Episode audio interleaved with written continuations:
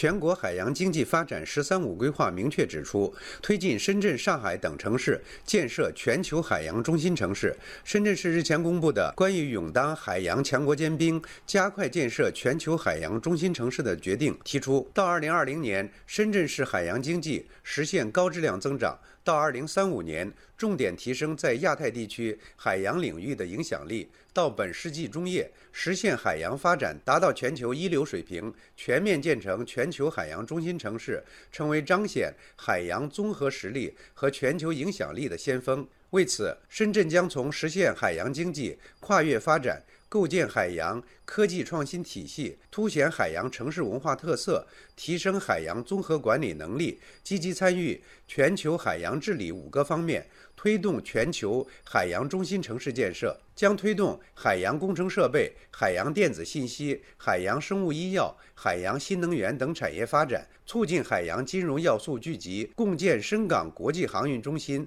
从而推动海洋产业集聚发展，提升海洋经济在全球的影响。力。北京大学汇丰商学院海上丝路研究院高级研究员张春雨，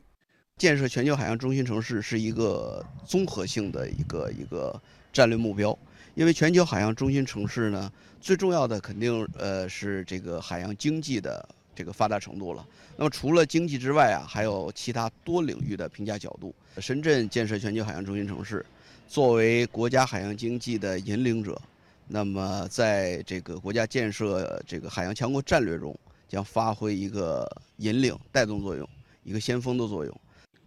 决定还提出，要加强粤港澳大湾区合作，拓展蓝色经济空间，推动大空港地区海洋新城及前海深港现代服务业合作区建设，打造海城协调、产城融合的西部海洋科技走廊。